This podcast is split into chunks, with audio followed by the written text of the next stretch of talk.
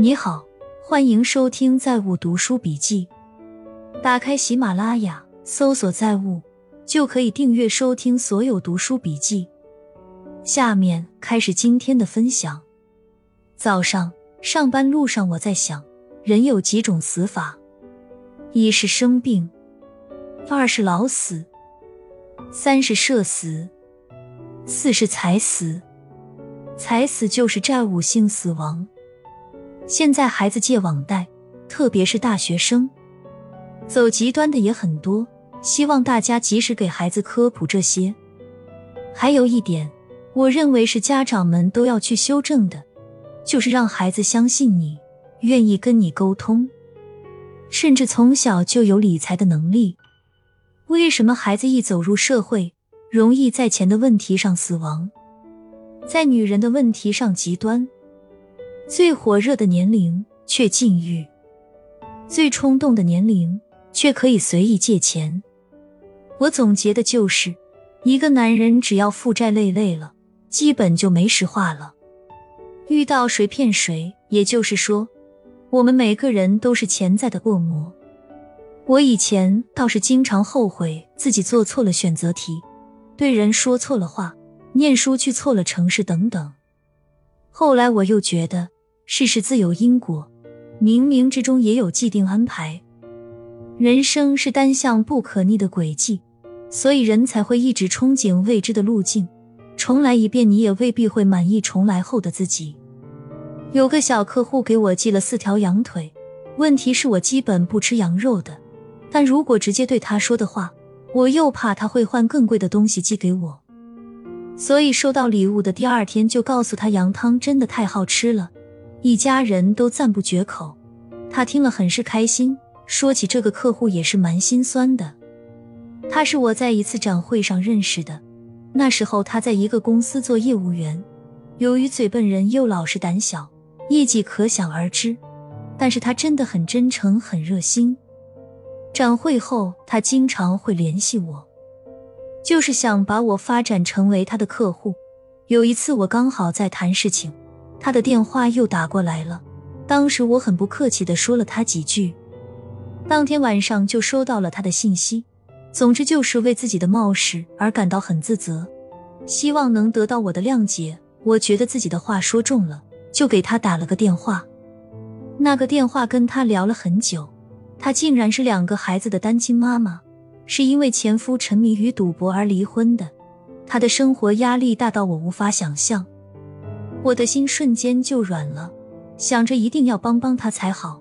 我说：“以你的能力做业务员是赚不到钱的，不如自己做点小生意，我可以给你兜底，保你不亏。”他开心坏了。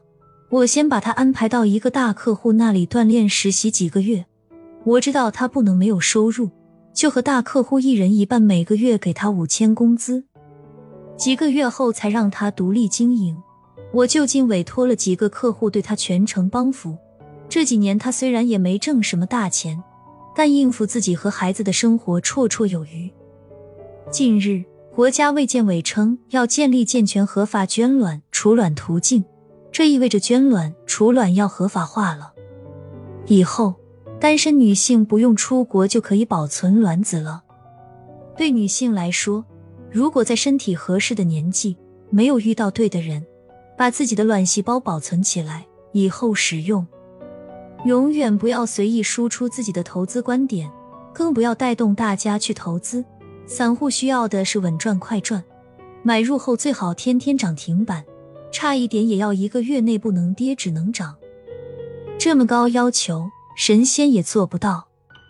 巴菲特如果在中国，分分钟钟被骂死。国足输了，大家又照例骂领导、骂体制。其实这是领导真没多大责任。大家不爱踢足球，领导有什么办法？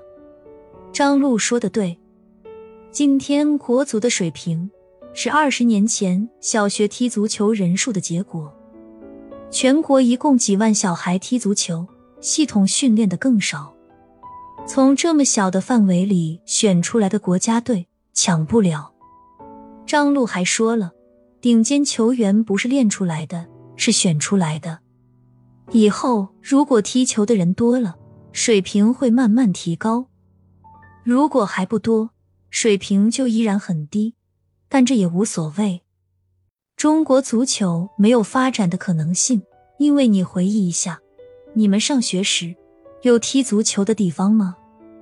养孩子这件事，我发现大家痛苦的根源在于太花钱，报的班太多了，一个个都是刚刚在大城市站住脚的，结果培养孩子这方面都跟培养贵族似的，口语班、舞蹈班、钢琴班、国学班、播音表演班、跆拳道、编程。还有啥机器人？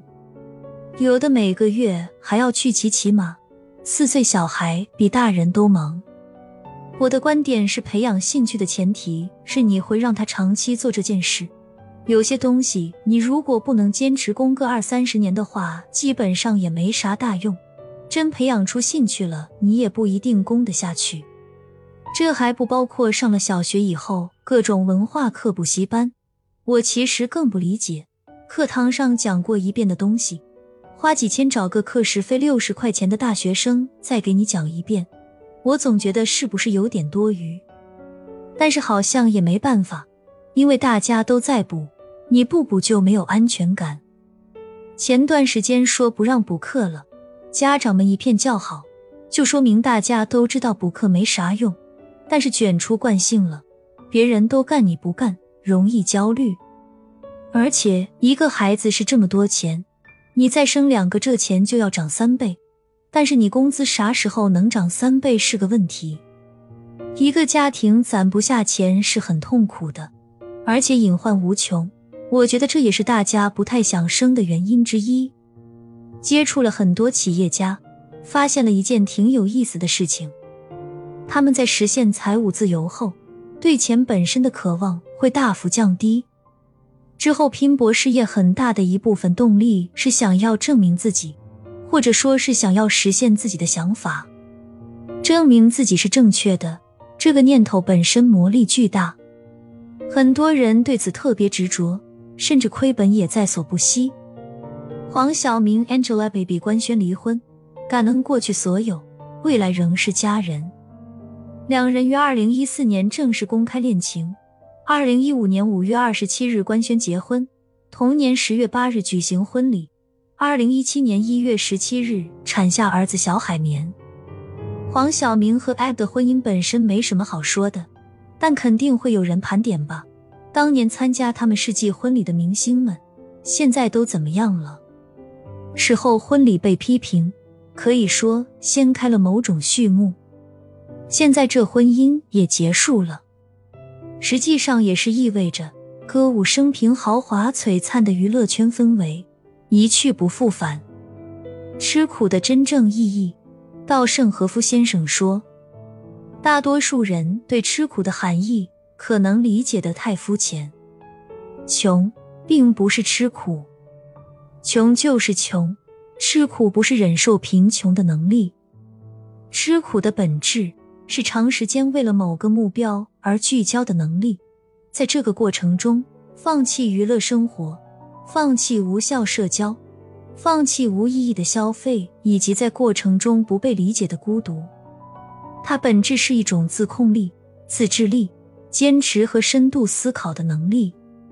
从很大程度上来说，靠自己成功的富人，往往能比穷人更能吃苦耐劳。否则，他不可能白手起家。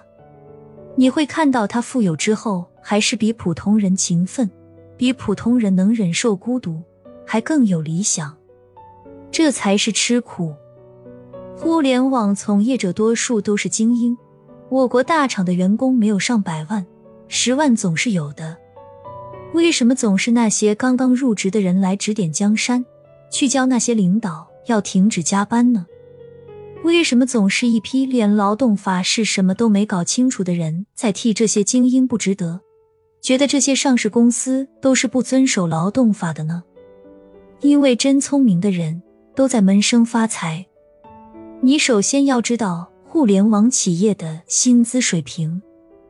这里报道最多的是之前连续出事的拼多多，当时刚入职自杀的那位985毕业生。月薪起薪就签了两万八，而且是十八薪。因为心脏病去世的女孩子，只要绩效好，入职一年就可以拿到七十万的薪水。同时采访到的工作第三年的某九八五大学高绩效的毕业生，全年综合收入连股票一起算进去是一百四十二万。你对比下自己工资，你想想这是什么收入水平？我国月薪过五千，就是城镇劳动者的前百分之十五了。只要是对社会有了解的人，都知道这样的薪水标准意味着什么。对于那些名校毕业，想靠着自己劳动力赚钱的人，他们会无比珍惜这个机会。所以你看到的是被这些大厂淘汰的人，其实是拼命想留在大厂里的。三十五岁被大厂开掉。找份朝九晚五的工作，对他们来讲是件很痛苦的事情。高收入意味着就是高竞争，每年都有大量985计算机专业的顶尖学生想着进大厂，而高收入的岗位能有几个？这是尖端的竞争，你跑到尖端，还想着大家一起慢下来？这些大厂根本不需要违反劳动法。只需要设计 KPI 就可以了，大家根据完成的工作量优胜劣汰。你自己想要更好的 KPI，想多赚钱，所以自己主动多工作，违法吗？